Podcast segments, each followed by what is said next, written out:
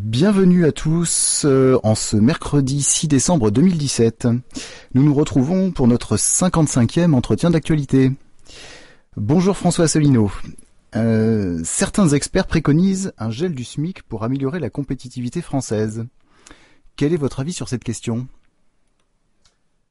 Alors bonjour à toutes et à tous. effectivement, vous avez raison, ça a défrayé la chronique il y a quelques jours. D'ailleurs, hier, ça, c'est le journal Le Monde euh, daté d'aujourd'hui, qui est sorti hier à Paris, c'est-à-dire daté du mercredi 6 décembre 2017. Et vous voyez en première, en une du Monde, il est question du SMIC et un rapport qui préconise la fin de l'indexation du SMIC, c'est-à-dire indexation sur l'inflation, c'est-à-dire que si ça n'est plus indexé, ça veut dire qu'il pourrait y avoir 2-3% d'inflation et que le SMIC resterait identique, ce qui reviendrait en fait à baisser le SMIC de 2 à 3%.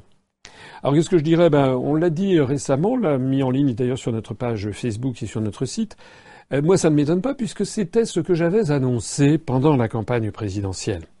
Pendant la campagne présidentielle, notamment euh, lors des débats qui avaient eu lieu, notamment le deuxième débat, j'avais annoncé devant les Français que euh, s'appliquerait au peuple français le rapport des grandes orientations des politiques économiques décidées par la Commission européenne, en vertu de l'article 121 du traité sur le fonctionnement de l'Union européenne, et que donc les contraintes européennes, que vous votiez Fillon, Macron, euh, Hamon, euh, Mélenchon, Madame Le Pen, puisque Madame Le Pen ne voulait pas sortir de l'Union européenne non plus, etc., Monsieur Dupont-Aignan, tous les autres candidats qui proposaient de rester dans l'Union européenne auraient été obligés d'appliquer les directives de la Commission européenne. Et j'avais notamment signalé que c'était le SMIC qui maintenant était directement en cause. Il suffisait de lire les rapports des grandes orientations des politiques économiques.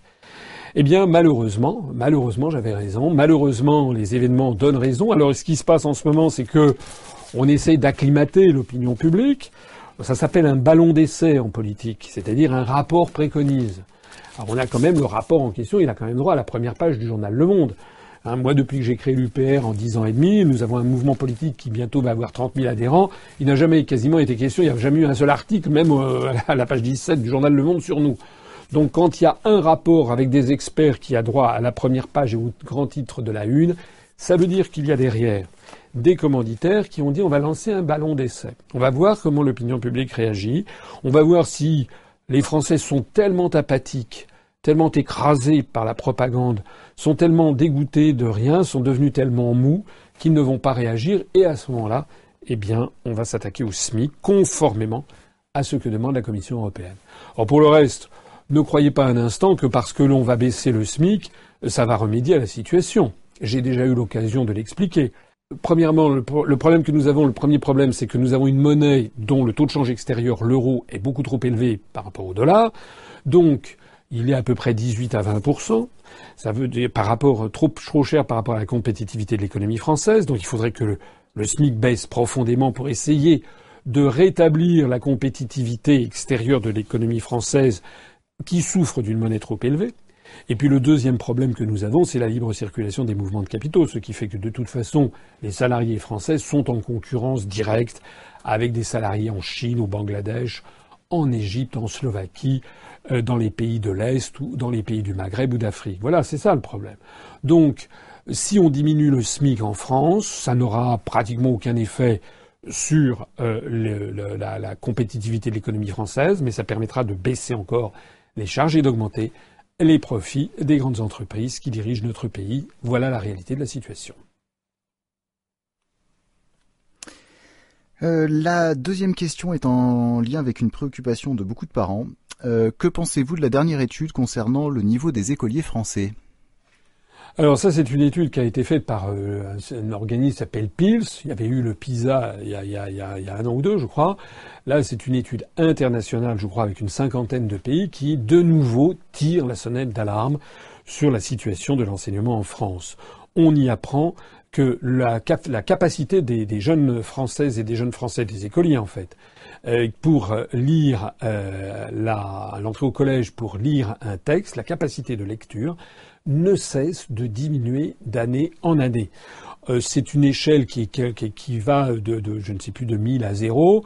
Euh, il, euh, on était en 2001 à quelque chose comme 525, et là on est tombé à 511. Donc chaque année, la France rétrograde. Ça veut dire que chaque année, on a de plus en plus de jeunes Français qui ont du mal à lire. Alors ce qui est très grave, c'est que si on se compare aux autres pays, on s'aperçoit qu'il y a en Europe deux pays qui continuent de régresser continuellement, ce sont les Pays-Bas et la France. Et puis que dans le monde, il y a des pays qui se portent très bien en matière justement de capacité de lecture. C'est notamment le cas à Singapour, à Hong Kong, dans les pays d'Asie. Euh, et il y a un nouveau venu cette année qui est la Russie. La Russie qui, je crois, avec 573, est au-dessus euh, bah, de tous les autres pays du monde. Alors qu'est-ce qu'il faut en tirer comme conclusion? Il faut en tirer qu'il y a quand même un très grave problème en France sur l'enseignement. Moi, je me rappelle, je ne suis pas le seul, que euh, mes grands-parents, j'avais un, grand-père et une grand-mère qui étaient des enfants de, paysans, euh, qui avaient, il y en a un qui avait le certificat d'études. Euh, c'était, il n'avait pas fait beaucoup d'études, mais lorsqu'on prenait les lettres, j'ai gardé des lettres qu'il m'avait écrites, puisqu'à l'époque les gens s'écrivaient des lettres, il n'y avait quasiment pas de fautes. Et c'était pourtant des gens, euh, mes, mes, grands-parents, qui euh, vraiment n'avaient pas fait beaucoup d'études. Euh, tout le monde sait bien que en 1900, 1905, 1910, l'école de la République produisait chaque, chaque année des générations de jeunes Françaises et de jeunes Français qui, globalement, savaient, étaient parfaitement alphabétisés, savaient parfaitement lire et écrire, faisaient quelques fautes, mais peu. Maintenant, on est dans un système qui produit de plus en plus des gens qui ont des difficultés de lecture, euh, pratiquement un grand nombre d'analphabètes. Je rappelle que dès le programme que j'avais présenté pour l'élection présidentielle de 2012, où je n'ai pas pu me présenter, dès le programme de 2011, et je l'ai repris en 2017, il y avait un programme, un plan lecture pour tous, où je déclarais les questions de lecture une priorité nationale. Parce que si vous n'arrivez pas, si un jeune, un jeune garçon, une jeune fille, euh, qui a un enfant qui a 9-10 ans a des difficultés à lire la langue française, c'est un handicap considérable, presque insurmontable pour la suite de ses études et ensuite pour la vie. Donc la principale, enfin la, priorité numéro un de la République, c'est d'avoir un enseignement, une éducation républicaine qui amène l'ensemble des jeunes générations à savoir lire, écrire, compter, connaître l'histoire de, de France, connaître la géographie. Voilà. Alors, pourquoi cette situation? Hein, il faut dire les choses telles qu'elles sont. Il y en a assez de se cacher derrière son petit doigt. Il y a eu du pédagogisme, des expériences pédagogiques qui ont été faites en France depuis des années, que pendant des années il a été interdit de remettre en cause et qui produisent, on me juge un arbre à ses fruits. L'école de la République dans les années 50-60 du XXe siècle produisait des gens qui étaient alphabétisés à 97 ou 98%. Maintenant, on a des, problèmes, des problèmes de lecture qui s'aggravent continuellement. Je note d'ailleurs que le ministre de l'Éducation, M. Leblanquer, et là pour le coup je le félicite, parce que moi je ne suis pas critique systématique, lorsqu'un ministre fait quelque chose de bien, je le dis, M. Leblanquer a décidé qu'il fallait désormais en revenir au système d'une dictée tous les jours. Et moi quand j'étais à l'école, dans les années 60, on avait une dictée tous les jours. Il a dit également qu'il fallait apprendre des textes par cœur qu'il fallait donc euh, faire des, apprendre l'orthographe, la, la, grammaire et faire des dictées. Moi, je pense que c'est quelque chose d'important. Euh, il faut malheureusement, c'est comme ça. Euh, l'enseignement, ça n'est pas uniquement de la création spontanée. C'est vrai que peut-être l'enseignement d'il y a un siècle était peut-être un tout petit peu trop déterminé, peut-être euh, faciliter un petit peu trop le rabâchage au détriment d'une certaine forme d'inventivité. Et je suis tout à fait d'accord sur le fait qu'il faut également favoriser l'inventivité, la créativité des, jeunes. Mais il faut aussi que les enfants apprennent des règles et qu'ils apprennent lire, écrire, compter, c'est fondamental. Bravo au ministre de l'Éducation nationale, si tant est qu'il le met en œuvre, et si tant est effectivement qu'il n'ait pas d'obstacle, pour réintroduire euh, notamment la dictée quotidienne à l'école avec les enfants. Alors, il faut dire aussi autre chose c'est que les enseignants se trouvent parfois dans des situations très difficiles. Je pense notamment aux enseignants qui sont dans des zones euh, d'éducation prioritaire, comme on dit, avec des, collèges parfois très difficiles, avec notamment euh, euh, des, classes où il y a parfois 10 nationalités, 15 nationalités différentes, notamment dans les quartiers où il y a beaucoup d'immigration, et on a souvent des moyens qui sont, qui sont ridiculement faibles. On y met d'ailleurs souvent des jeunes instituteurs ou des jeunes professeurs sortis des écoles, euh, comme si c'était un purgatoire où il fallait les envoyer. J'ai dit, et je le répète, je l'avais dit d'ailleurs dans mon programme, que dans les quartiers difficiles, avec les jeunes qui sont originaires de milieux sociaux défavorisés, parfois avec des parents qui sont analphabètes dans leur langue d'origine, qui n'est pas forcément la langue française, eh bien je dis que dans ces collèges-là en particulier, il faudrait mettre le paquet. Mettre le paquet, ça veut dire quoi? Ça veut dire y attirer des enseignants qui ont euh, justement de l'expérience, qui ont 5 ans, 10 ans, 15 ans d'expérience. On n'en voit pas dans des zones difficiles des gens qui viennent de sortir des, écoles. Ça veut dire évidemment que le personnel enseignant qui aurait de l'expérience bénéficie de primes de difficulté très significatives. Ah oui, hein, on n'a rien sans, rien. Il faut également, tout se tient dans la vie, il faut également que les écoliers aient envie d'apprendre. Il faut également qu'ils aient confiance dans la République, qu'ils aient confiance dans l'État et qu'ils aient le sentiment que s'ils font des efforts, il n'y a pas d'enseignement sans effort, que s'ils font des efforts, ils seront ensuite récompensés, qu'ils auront raison. C'est la raison pour laquelle il faut aussi que, à l'autre bout de l'échelle, les étudiants qui sortent avec, euh, qui font, qui ont leur bac et puis qui ensuite ont éventuellement une licence ou une maîtrise ou un diplôme d'enseignement supérieur, il faut qu'ils trouvent facilement de l'emploi et que donc les jeunes aient le sentiment que ça sert en effet à quelque chose, de travailler à l'école, de faire des efforts, parce qu'au bout de la chaîne, il n'y aura pas 10-15% de taux de chômage chez les jeunes. Donc tout ça, c'est un ensemble. On ne peut pas tronçonner ces affaires. Il faut que tout ça soit réfléchi. Il faut rétablir l'autorité de l'État, rétablir l'effort au collège, rétablir l'ascenseur social, rétablir la croyance dans les valeurs de la République, rétablir de la moralité au sommet de l'État, rétablir également le plein emploi en France. Voilà ce qu'est un programme d'éducation nationale. Les déclarations d'Emmanuel Macron sur l'audiovisuel public ont suscité la polémique. Quelle est votre analyse? Oui, bah effectivement, suscité la polémique. Alors, il paraît que Emmanuel Macron a dit que l'audiovisuel public était la honte de la République. Alors après, ça a été fermement démenti par l'Élysée, mais enfin, c'est pas la première fois que le service de communication de l'Élysée est obligé de ramer pour essayer de démentir ce que le patron, ce que, ce que Macron a, sorti. Parce que le moins que l'on puisse dire, c'est qu'il en fait des bourdes. Hein. Paraît-il que c'est un grand professionnel de la politique. Moi, je, je ne compte même plus le nombre le nombre de déclarations euh, incendiaires, mal calculées, de bévues. Rappelez-vous ce qu'il avait dit euh, sur les immigrés euh, comoriens à Mayotte. Après, il pensait que la Guyane était une île. Après ça, il a fait des déclarations insensées lorsqu'il s'est déplacé aux Antilles. Il avait également considéré que dans le nord de la France, il y avait des analphabètes, que les gens buvaient trop. Enfin, je sais pas on, c'est un florilège de, déclarations euh, euh, qui montrent en fait une certaine immaturité. Immaturité politique, coupée de la population, vivant dans une espèce de tour d'ivoire où il est question que de Goldman Sachs et de la haute finance. Voilà un petit peu l'univers de monsieur, de monsieur Macron.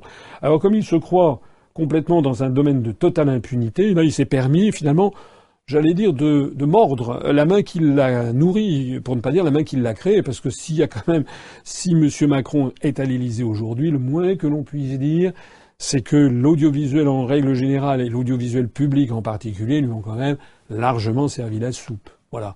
Maintenant, j'imagine qu'en effet, euh, que les dirigeants de, France Télévisions de France Radio euh, euh, voilà, ne doivent pas être spécialement contents. Le message que c'est la honte de la République est transmis. Monsieur Macron, je transmets son message à Madame Delphine Ernotte, qui est la présidente de France Télévisions, et à Monsieur Mathieu Gallet, qui est président de, Radio France. Bon, euh, j'imagine également que le syndicat de journalistes ne doit pas être très satisfait d'être d'être traité de, la sorte. Dans ce que dit Monsieur Macron, il y a quand même des éléments qui sont euh, pas tout à fait faux. Et moi, je voudrais à ce propos attirer l'attention euh, sur euh, ce qui est arrivé à M. Mélenchon. Alors moi, j'ai critiqué euh, Jean-Luc Mélenchon dans d'autres fois, mais là, pour le coup, je vais lui apporter mon soutien. Parce que Jean-Luc Mélenchon a été interviewé, interrogé sur France 2 il y a quelques jours, euh, par Salamé. Moi, je, sais qui est Léa Salamé. Hein. Moi, j'avais été, j'avais, eu je l'avais rencontrée dans l'émission On n'est pas couché, où elle était ultra pro-atlantiste. D'ailleurs, son père, lui, son père, le père de Madame Salamé, avait été justement tout à fait proche des cercles otaniens.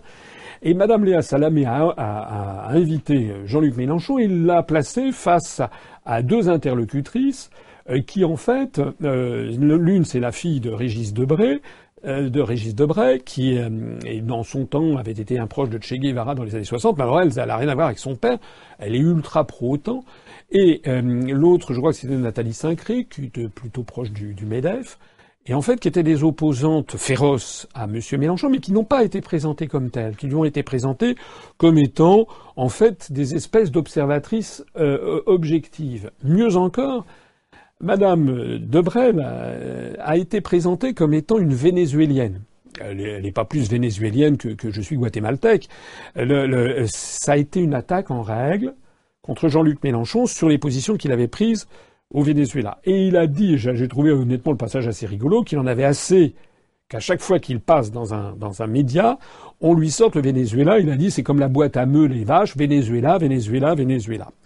Et, d'ailleurs, il a dans la foulée lancé une pétition pour demander que la presse en France respecte enfin la charte de Munich, c'est-à-dire la déontologie de la presse. Alors moi, je me félicite, d'ailleurs, moi, j'ai appelé, j'ai signé la, pétition. Je pense que tout le monde doit la signer. C'est pas pour soutenir du tout M. Mélenchon, mais là-dessus, il a raison.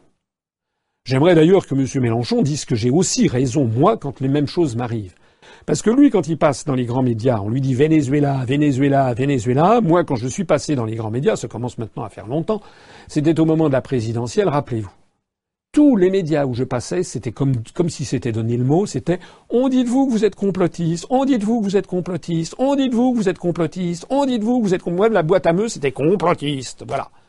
Ça veut dire que nous n'avons pas affaire à des médias qui respectent la charte de déontologie de la profession de la charte de Munich. Ce sont des gens, les, journalistes, qui passent leur temps en fait à se copier les uns les autres et qui ne font pas le travail minimum qui consiste à les vérifier dans le programme de l'UPR, dans les analyses que je fais, est-ce que c'est du complotisme? Est-ce que ce que je dis est vrai ou est-ce que c'est faux? Je me rappelle qu'une fois j'avais d'ailleurs dit à Patrick Cohen, je ne sais plus dans quelle émission, je lui avais dit c'est vrai ou c'est faux, monsieur Cohen, ce que je dis? Et là, ça lui avait, ça l'avait incité à ne, il ne savait pas quoi répondre. Rappelez-vous comment j'ai été attaqué constamment parce que je disais que les États-Unis étaient derrière la construction européenne. Ça avait été, je crois, sur TF1. Et j'avais dit oui, regardez, j'avais sorti euh, le magazine Historia. C'était la CIA avait financé la construction européenne. Aussitôt, ça a été les journalistes ont été tétanisés. Deux heures après, sur le site du magazine Historia, le, magazine que j'avais montré avait été retiré du site en ligne. C'est incroyable. Allez le vérifier si ce que je dis est vrai ou est faux. Il m'est arrivé la même chose qu'à M. Mélenchon moi, quand je suis passé sur TF1, aux 20 heures de TF1, le deuxième, le deuxième passage pendant la présidentielle, on m'a sorti d'un seul coup un prétendu banquier travaillant à la City, qui s'appelle David Blanc, qui a été présenté comme oui, vous voulez sortir de, de l'euro, mais regardez ce que dit un banquier qui vit à la City londonienne, et on sort, on sort d'un chapeau un monsieur qui dit euh, ça serait la catastrophe, monsieur Asselineau, tout le monde sait que et moi, on me donnait ensuite à peu près 25 secondes pour répondre, c'est-à-dire l'impossibilité de répondre.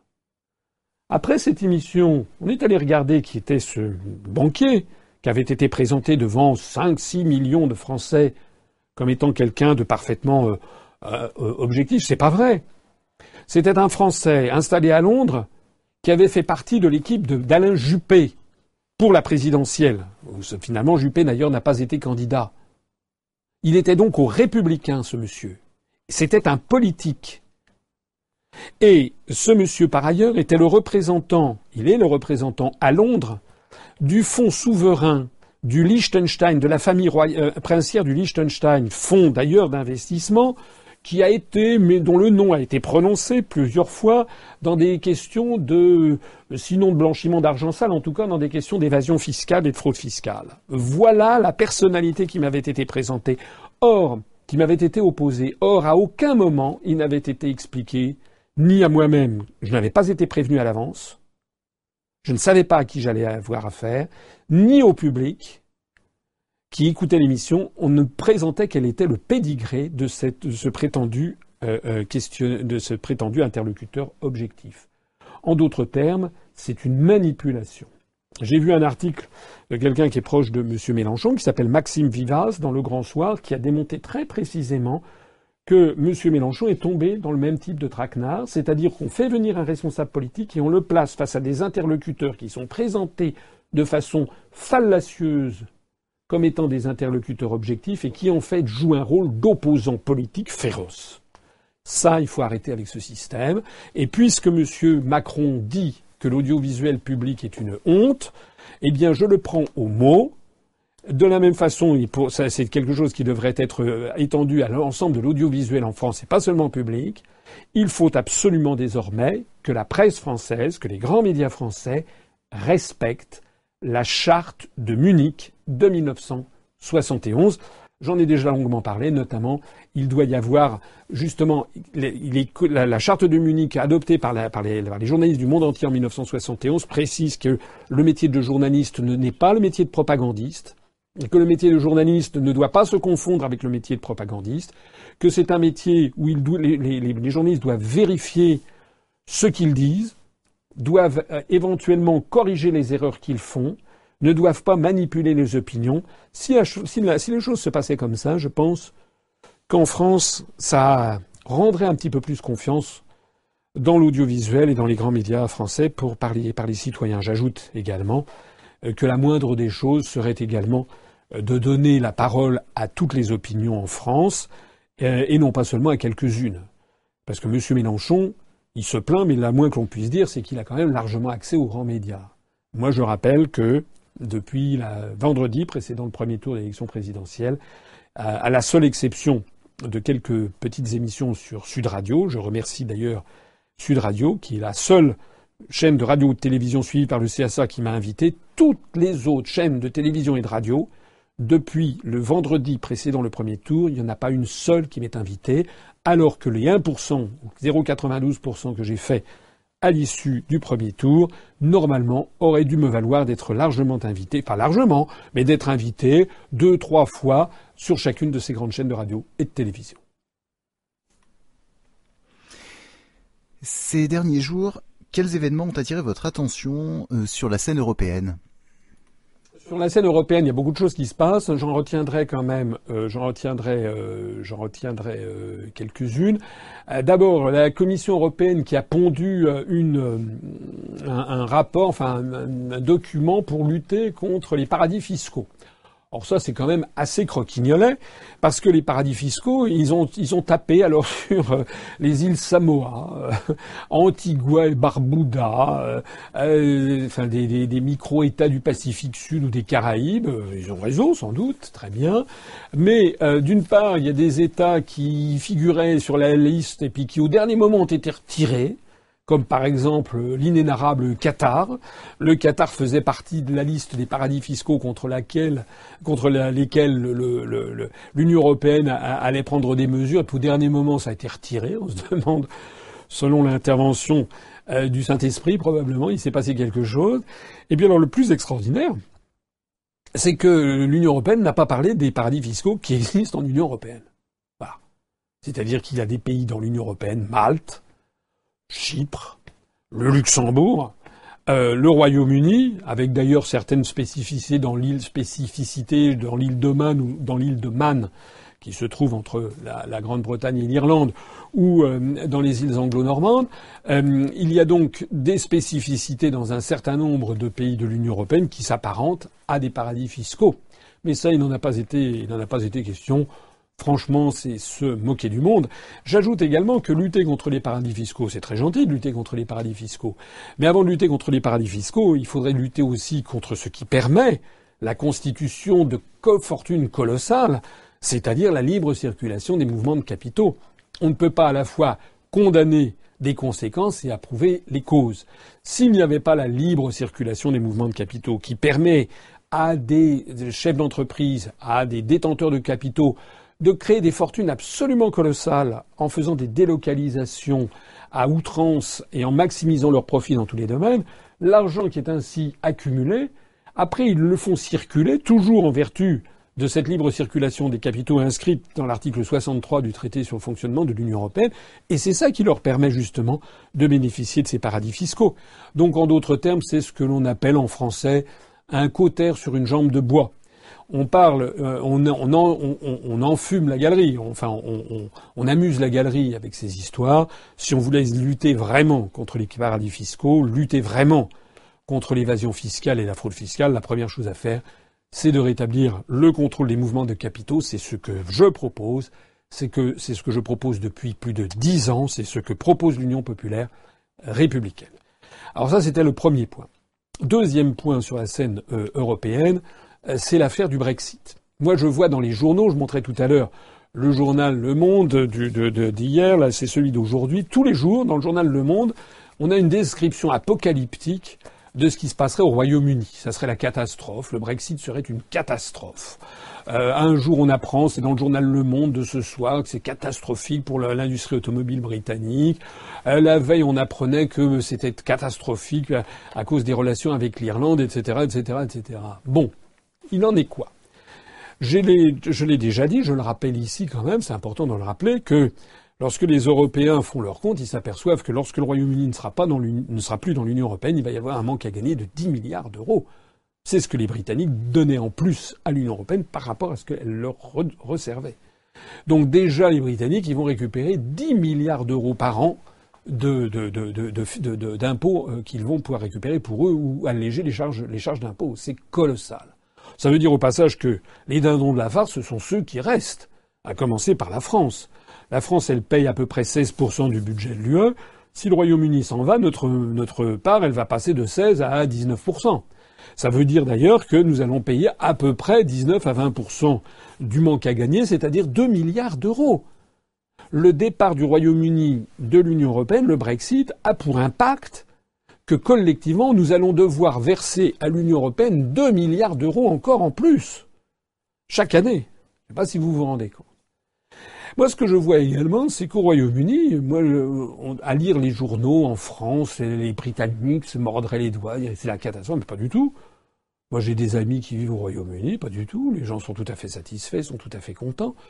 Et puis alors, on monte en épingle tel ou tel événement, mais on oublie de dire, c'est passé il y a quelques jours, que Facebook vient d'ouvrir un nouveau siège à Londres, en créant 800 emplois, et en disant que il avait euh, cette grande, en, termes d'entreprise de, comment dire sur informatique, des réseaux sociaux, il y a Google, il y a Facebook, il y a, Yahoo, il y a, quelques majors, n'est-ce pas, euh, américaines. Ils créent 800 emplois au Royaume-Uni en disant qu'ils ont plus que jamais confiance dans l'internationalisation du Royaume-Uni. Personne n'en a parlé parmi nos grands médias. Ils ont fait le silence, n'est-ce pas? Donc tout ça, c'est vraiment se moquer du monde. Il a un point. Il y a un point, c'est vrai, où il y a des difficultés au Royaume-Uni. C'est la question très spécifique de l'Irlande du Nord. Parce que l'île d'Irlande est divisée en deux, vous le savez, depuis 1911, avec la République d'Irlande, qui est donc R-E-I-R-E, e, qui est indépendante, et puis la partie de l'Irlande du Nord majoritairement peuplée d'anglicans, de, protestants, alors que la partie sud, qui représente 80-85% euh, de, de la superficie de l'île, est majoritairement catholique. Donc la partie du Nord est restée au Royaume-Uni euh, de Grande-Bretagne et d'Irlande du Nord. Et donc, à partir du moment où le Royaume-Uni sort de l'Union européenne, tandis que la République d'Irlande y reste, il se pose le problème de cette partie nord de l'Irlande qu'on appelle l'Ulster, qui fait partie de l'Irlande du Nord qui fait partie du Royaume-Uni. Bon, alors ça pose des difficultés parce que Mme May, qui a été fragilisée par les élections, a besoin du soutien pour son gouvernement d'un parti d'Irlande du Nord qui est extrêmement, euh, qui est extrêmement jaloux de, la, de la, du refus de, de, la non-fusion avec, euh, avec la République d'Irlande et qui veut rester dans le giron du Royaume-Uni. Alors, dans un premier temps, il y avait le gouvernement de Madame May avait essayé de trouver une solution euh, pour avoir la même harmonisation euh, de commerce et de, droits de douane avec l'Irlande du Sud, mais c'est vrai que ça aurait voulu dire que la partie de l'Irlande du Nord donc une partie du Royaume-Uni ne faisait pas le même type de Brexit que le reste. C'est un peu compliqué, donc c'est là-dessus que ça achoppe. C'est vrai que c'est une complexité, mais moi j'en profite pour euh, rappeler aux Français que nous on n'a pas d'Irlande du Nord. Hein. Nous en France, jusqu'à présent encore, eh bien l'ensemble de la République française a les mêmes lois, etc., la, même fiscalité. Il n'y a pas, on n'a pas une île euh, qui est partagée avec tel ou tel aspect. S'il y a peut-être l'île de l'île de, Saint-Martin euh, dans les Antilles, mais euh, bon, voilà. Nous, on n'aura pas du tout ce, problème. Donc sur le Brexit, bah, les choses avancent. Les choses avancent finalement plutôt pas mal, même assez rapidement et assez bien, contrairement à ce que l'on vous dit dans les grands médias. Et puis le troisième sujet sur les questions européennes, c'est ce qui se passe en Catalogne. C'est un, une espèce de, de film à rebondissement et à grand spectacle. On sait, rappelez-vous les épisodes antérieurs. Monsieur Puigdemont euh, était euh, donc l'ancien président de la Généralité de Catalogne, s'était enfui après la tentative de référendum inconstitutionnel. Il avait pris la route pour aller jusqu'à Marseille. À Marseille, en se, déguisant. À Marseille, il avait pris un avion Marseille-Bruxelles. Il est réfugié à Bruxelles. Là, l'Espagne a lancé, euh, a arrêté les dirigeants indépendantistes. Il y a notamment le, chef de la, de la gauche catalane, M. Oriol Junqueras de ERC, qui est en prison actuellement. Euh, et puis ils ont lancé, l'Espagne a lancé un mandat d'arrêt international contre M. Puigdemont, qui lui est à Bruxelles, au milieu des institutions européennes. Il donne conférence de presse sur conférence de presse. On nous explique que l'Union européenne était contre l'indépendance de la Catalogne, sauf que M. Puigdemont est comme un poisson dans l'eau entre la Commission européenne et le Parlement européen, et la salle de presse euh, du Parlement européen. Bref, ce que l'on a appris ces jours-ci, c'est que d'abord il va y avoir des élections le 21 décembre en Catalogne, et donc euh, les, listes indépendantistes sont menées par certains qui sont en prison, d'autres qui sont en fuite avec euh, à, l'étranger. Mais on a appris ces jours-ci que le mandat d'arrêt qui avait été lancé par l'Espagne finalement a été annulé par l'Espagne elle-même. Voilà que le gouvernement espagnol ne poursuit même plus euh, ne poursuit même plus euh, M. Pigdemont. Alors là-dedans, où est-ce qu'on en est On ne sait pas très bien. Des informations tout à fait intéressantes commencent à filtrer d'ailleurs sur les liens du gouvernement de M. Mariano Rajoy, du gouvernement de Madrid, avec quand même des pans euh, particulièrement sulfureux de la société espagnole, notamment la mafia. Donc là-dedans, c'est une affaire qui est de plus en plus trouble sur tout ce qui se passe. Euh, malheureusement, ceci a un certain impact, un certain impact en France. Il y a eu les élections territoriales qui viennent de se dérouler en Corse et qui ont vu que les autonomistes et indépendantistes corses ont obtenu 46% des suffrages, ce qui permet à M. Jean-Guy Talamone et à M. Gilles Siméon de, plastronner en, disant euh, comme ça, carrément, que l'indépendance, c'est pas maintenant, mais ça sera dans, les dix ans. Je rappelle qu'il y a eu quand même à peu près 50% d'abstention à ces élections territoriales, de telle sorte que les indépendantistes et autonomistes corses ne représentent en gros euh, que 25-26% du corps électoral en Corse. C'est quand même beaucoup. On peut d'ailleurs se demander pourquoi c'est à ce niveau.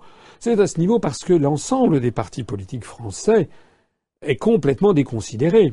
J'ai expliqué que nous, nous ne nous sommes pas présentés en Corse parce que nous y avons, des adhérents mais qui sont trop peu nombreux. Et par ailleurs, il y a des problèmes de sécurité publique.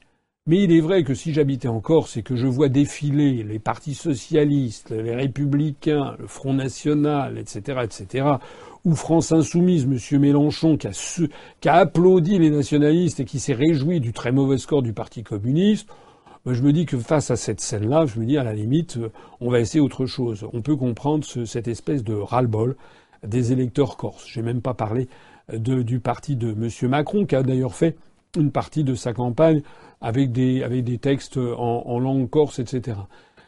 Tout ça est quand même très, très, très, très, très désagréable, très inquiétant. Je rappelle ce que j'ai toujours dit. Ça fait des années que je le dis.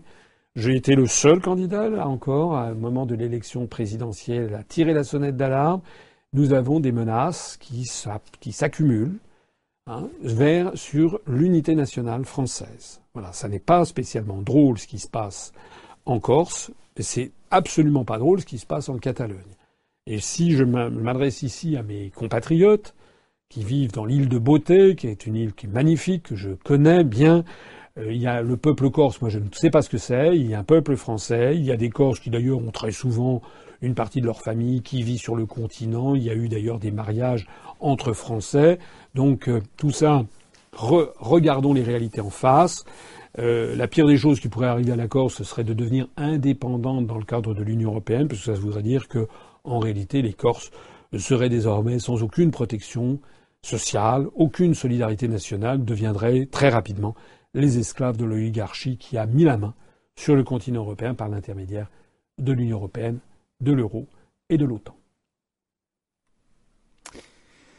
Que pensez-vous des déclarations de Donald Trump reconnaissant Jérusalem comme, comme capitale d'Israël pardon?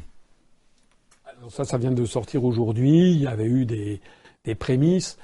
Euh, bon, bah, moi, je suis comme euh, l'écrasante majorité des observateurs. C'est une résolution que je condamne. Il faut comprendre plusieurs choses.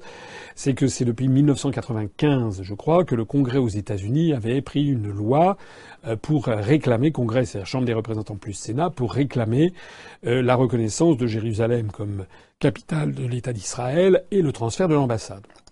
Mais il y avait une espèce de codicile à cette loi, c'est que le gouvernement des États-Unis d'Amérique, tous les six mois, pouvait mettre, pouvait sursoir à cette, à cette décision. Donc ça fait en fait 22 ans que tous les présidents euh, des États-Unis, les uns après les autres, qu'ils fussent républicains ou démocrates, avaient sursis à cette décision. Et ce que vient de décider Donald Trump, c'est de n'y plus, de n'y plus sursoir, quoique quoique il a reconnu officiellement que Jérusalem était la capitale de l'État d'Israël, mais aussitôt il a fait savoir que l'ambassade des États-Unis serait transférée à Jérusalem, à l'État actuellement à Tel Aviv, comme les ambassades de tous les autres pays du monde qui reconnaissent l'État d'Israël, qu'elle serait transférée, que ça prendrait des années et des années. Donc en fait, c'est une espèce de rouerie de Donald Trump. Alors deux questions pour les gens qui ne sont pas familiers de ce dossier. Premièrement, euh, c'est un chiffon rouge, cette affaire, auprès de l'ensemble de la planète, de l'ensemble d'organisations des Nations Unies et en particulier de l'ensemble du monde musulman. Pourquoi? Parce que Jérusalem est une ville très particulière. C'est la ville des trois religions monothéistes, du judaïsme, du christianisme et de l'islam.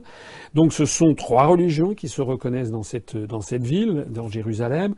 Euh, et il y a une particularité géographique qui malheureusement est héritée de, l'histoire, de, centaines et de siècles, de millénaires d'histoire, qui est ce que l'on appelle le mont du Temple. Le mont du Temple, c'est l'ancien temple de Salomon, donc euh, édifice sacré parmi les édifices sacrés du monde juif, avec notamment le mur des lamentations. Et il se trouve qu'au-dessus de ce mont du Temple, il y a ce qu'on appelle l'esplanade des mosquées, avec notamment euh, la, mosquée, je crois, Al-Aqsa, à partir de laquelle est, le, dôme du rocher. C'est le rocher depuis lequel le prophète de l'islam serait monté au ciel avec, avec je crois, sa, son, son, cheval. Euh, pendant, euh, ça s'est rapporté dans le, dans, le, dans le Coran. Donc c'est un des lieux les plus sacrés de l'islam, avec la, la, sainte mosquée de, de la Mecque et la mosquée de, de Médine où est enterré le prophète de l'islam. Donc sur ce mont du Temple, c'est une superposition géographique où il y a à la fois le mur des lamentations et à la fois, qui est l'endroit le, plus sacré du judaïsme, et à la fois la, mosquée, la, mosquée Al-Aqsa, qui est l'un des trois endroits les plus sacrés de l'islam. C'est la raison pour laquelle euh, il est extraordinairement difficile, compte tenu de ce que les passions sont à, un point d'incandescence extraordinaire depuis maintenant des, décennies, il est extraordinairement difficile que on, dise cette partie appartient à Israël. J'ajoute qu'il y a la partie ouest qui euh, appartenait à l'État d'Israël, mais la partie est, avant la guerre de six jours, la guerre de juin 1967, euh, était dans les territoires palestiniens et fait actuellement partie de ce que l'on appelle les territoires occupés. L'ensemble de la communauté internationale, mais la vraie, euh, pas les États-Unis, l'Union européenne, ça c'est ce qu'on appelle la communauté internationale pour rire. Moi je dis c'est l'ensemble des pays des Nations Unies, c'est-à-dire l'Union européenne, la Russie, la Chine, l'Inde, tous les pays du monde arabe, les pays latino-américains, tous les pays d'Afrique, c'est-à-dire le monde entier en définitive, à part Israël et, les États-Unis, euh, reconnaissent que les territoires occupés ont vocation à devenir un État palestinien. C'est la solution des deux États. Et Jérusalem-Est, normalement, devrait être la capitale de l'État palestinien actuellement, dont l'embryon est actuellement représenté par l'autorité palestinienne. Donc reconnaître Jérusalem dans son intégralité comme étant la capitale de l'État d'Israël, c'est évidemment rompre un équilibre extrêmement fragile au profit d'Israël et contre le monde musulman. Alors tout le monde a tiré la sonnette d'alarme auprès de Donald Trump, depuis le pape euh, François jusque la Russie, la Chine, euh, Madame Merkel, Monsieur Macron, euh, l'Union européenne, le président turc qui a décidé de réunir le, 13 décembre 51, je crois, États musulmans pour protester officiellement. Tout le monde annonce des flambées de violence extraordinaires au Moyen-Orient. voilà.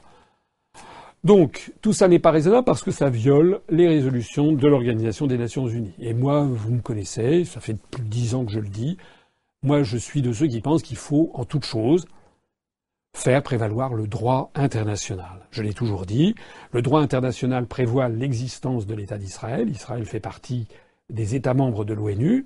Donc moi j'ai toujours dit, je me suis fait parfois critiqué par euh, certains extrémistes en France, où nous, on reconnaît l'existence de l'État d'Israël, mais on reconnaît aussi l'existence des résolutions 242, par exemple, qui a été prise après la guerre de six jours, qui réclame que Israël euh, restitue l'ensemble des territoires occupés, ou certains des territoires occupés, c'est la différence qu'il y a entre la version française et la version anglaise de ce texte fondateur. Il y a aussi la résolution 338. Il y a des quantités de résolutions du Conseil de sécurité que Israël n'applique pas. Donc, pour essayer d'avoir une solution pacifique, il faut avoir, il faut respecter le droit international. Alors, comment est-ce qu'on peut interpréter cette, cette décision de, Donald Trump? Il y a plusieurs hypothèses que je formule devant vous comme ça, un petit peu à, un petit peu à l'emporte-pièce. Première hypothèse, c'était une promesse électorale qu'il avait faite pendant sa campagne, notamment à destination, bien sûr, de, l'électorat euh, juif américain. Les prédécesseurs avaient fait la promesse, ne l'avaient pas tenue. Lui, qui est un homme qui euh, a quand même une certaine personnalité, a pu se dire que ben, lui, il allait le faire. Et donc, il a pu se dire, je le ferai quand même. C'est une première possibilité. Euh, quelqu'un qui est un petit peu parfois fantasque et qui ne tient pas compte des réalités, notamment du droit international. Une deuxième hypothèse, c'est que sa position est fragile aux États-Unis. Actuellement, la position au sein, des États-Unis est fragilisée par les enquêtes sur ses prétendus liens avec la Russie. Est-ce que, pour des raisons X, Y ou Z, il aurait eu certaines pressions qui lui auraient dit, écoutez, il y a une monnaie d'échange et puis on laisse tomber Je n'en sais rien. C'est peut-être une possibilité. Il y a aussi une autre possibilité, c'est que Donald Trump est finalement quelqu'un d'assez malin. Parce que dans le même moment qu'il dit qu'il reconnaît Jérusalem comme, la capitale de l'État d'Israël, dans le même moment, il dit quand même que le transfert de l'ambassade prendra des années, c'est-à-dire que concrètement, l'ambassade américaine va quand même rester à Tel Aviv en dépit de cette déclaration. Donc, comme disait Confucius, hein, écoutez les paroles mais observez les actes, concrètement, euh, l'ambassade va quand même rester à Tel Aviv. Il aurait très bien pu décider, je sais pas, d'acheter un immeuble tout de suite à, Jérusalem et d'y transférer illico, presto, l'ambassadeur des États-Unis en Israël ne le fait pas. Donc en fait, c'est quand même euh, des mots.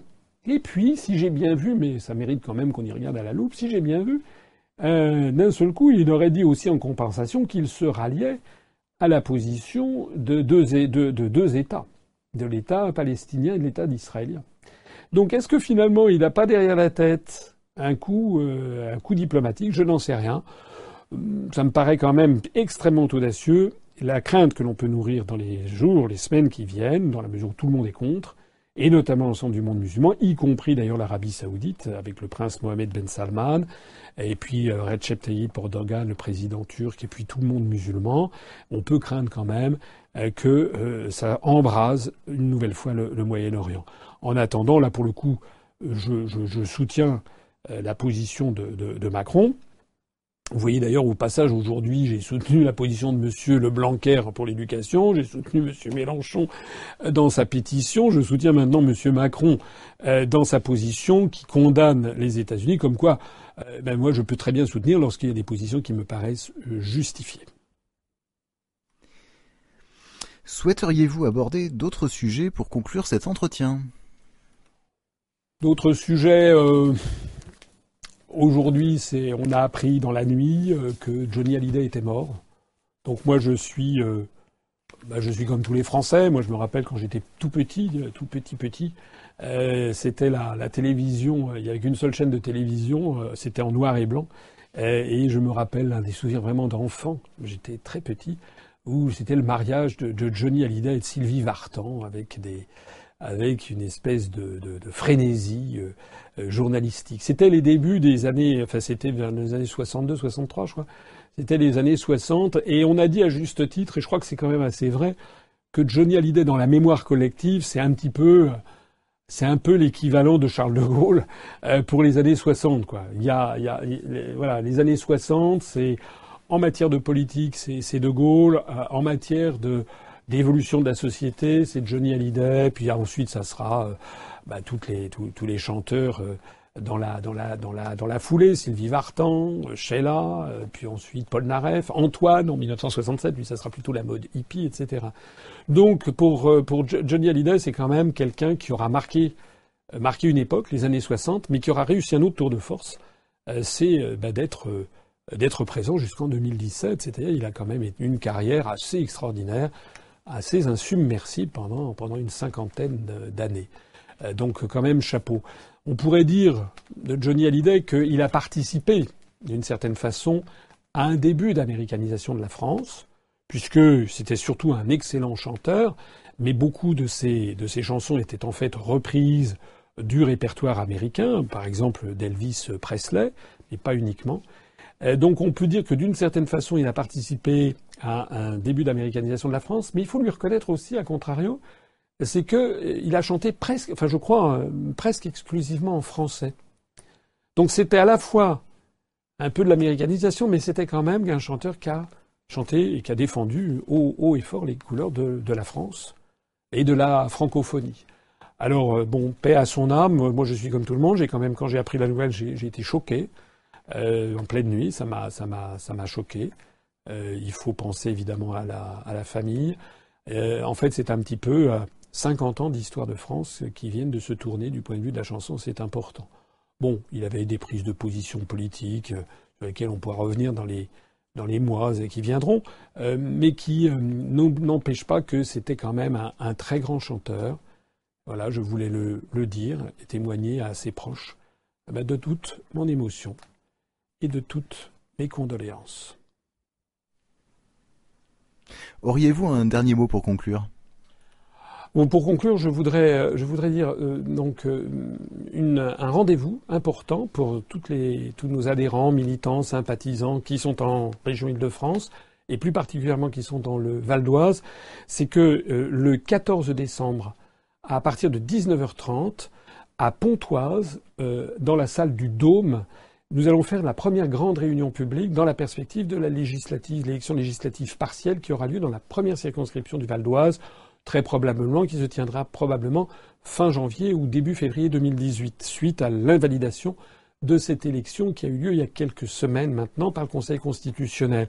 Notre candidat, c'est Lionel Mabi. J'ai eu l'occasion de faire un direct avec lui la dernière fois, avec comme suppléant Julien Di Bellogno eh bien nous allons aller les, soutenir dans cette grande réunion publique. Il y aura les candidats, donc euh, euh, Lionel Mabi, Julien Di Bellogno, son suppléant, et puis il y aura Vincent Brousseau et moi-même. Donc ça commence à 19h30, la, réunion proprement, l'ouverture des portes, la réunion proprement dite commence à 20h. Nous allons avoir donc les discours des candidats, puis euh, moi, je ferai une intervention. On répondra, Vincent Brousseau, moi-même et les candidats répondront aux questions du public. Et puis vers 22h30, il y aura un pot, un buffet de l'amitié, où vous pourrez également trouver une, non seulement une buvette et puis des, des, des, des sandwichs, de la restauration, mais également vous pourrez vous procurer les, les, les, produits de la boutique UPR si vous voulez en acheter en perspective des fêtes. Et puis à cet égard, j'attire aussi votre attention sur le fait que dans la perspective des, fêtes de fin d'année, eh bien il y a plein de cadeaux euh, que vous pouvez, plein de produits que vous pouvez acheter dans la boutique UPR, il y a plein de produits nouveaux. Je vous laisse les découvrir sur notre page Facebook qui a été entièrement modernisée et également euh, sur notre site internet. Voilà. Je vous donne. Euh, alors la semaine prochaine, ce n'est pas moi qui, qui interviendrai. Le direct de la semaine prochaine, ça sera justement Vincent Brousseau qui répondra donc en direct. C'est la première fois qu'on le fait. Moi, je vais me reposer. Euh, ça sera Vincent Brousseau qui, se, qui répondra en direct à vos questions Ça sera donc mercredi prochain à partir de 21h. Il répondra à toutes vos questions, évidemment, sur les questions monétaires, sur les questions économiques monétaires, euh, les questions concernant l'euro, concernant euh, la position de l'Allemagne sur l'euro, concernant euh, les targets 2, la situation de l'Italie, etc. Donc affûtez vos questions, le Bitcoin, pourquoi pas. Affûtez vos questions pour les poser à Vincent Brousseau au prochain entretien en direct. Et sur ce, ben, je vous remercie d'avoir écouté ce 55e euh, entretien d'actualité. Euh, merci à toutes et à tous. Et puis, bah, comme d'habitude, vive la République et vive la France.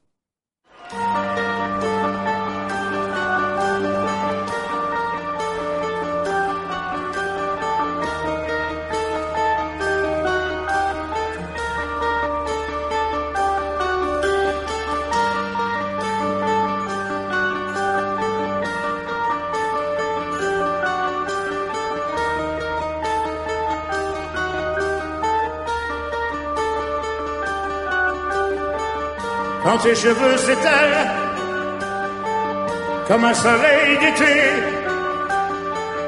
et que ton oreiller ressemble au champ de blé. Quand l'ombre et la lumière dessinent sur ton cœur des montagnes et des forêts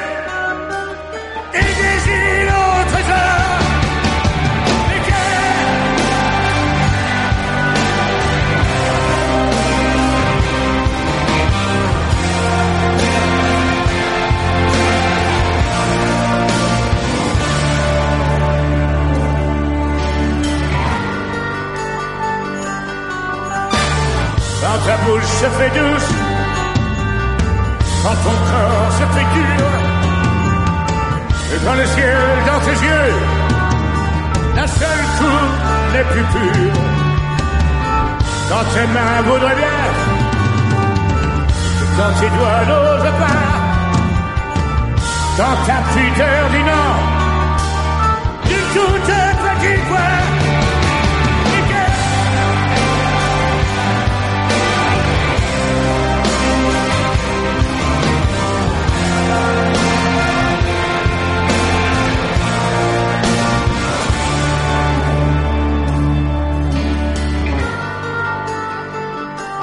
Que. Quand tu te sens plus chatte et que tu deviens chienne et qu'à l'appel du loup, que tu brises enfin tes chaînes.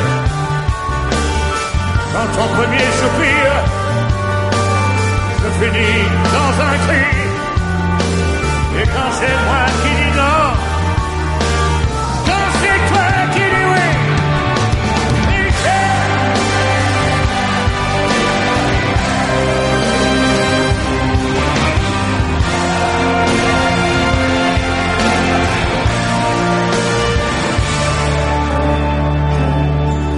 t'aime.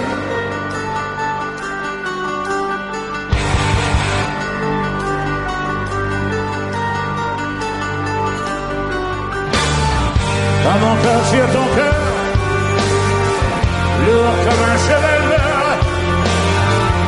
ne sais pas, ne sais plus s'il existe encore. Quand on a fait l'amour, comme d'autres pour la guerre, c'est moi le soldat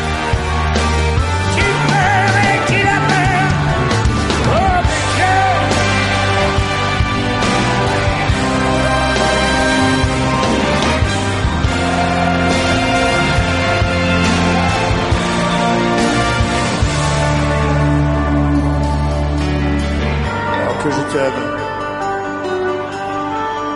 Que je t'aime. Que je t'aime. Je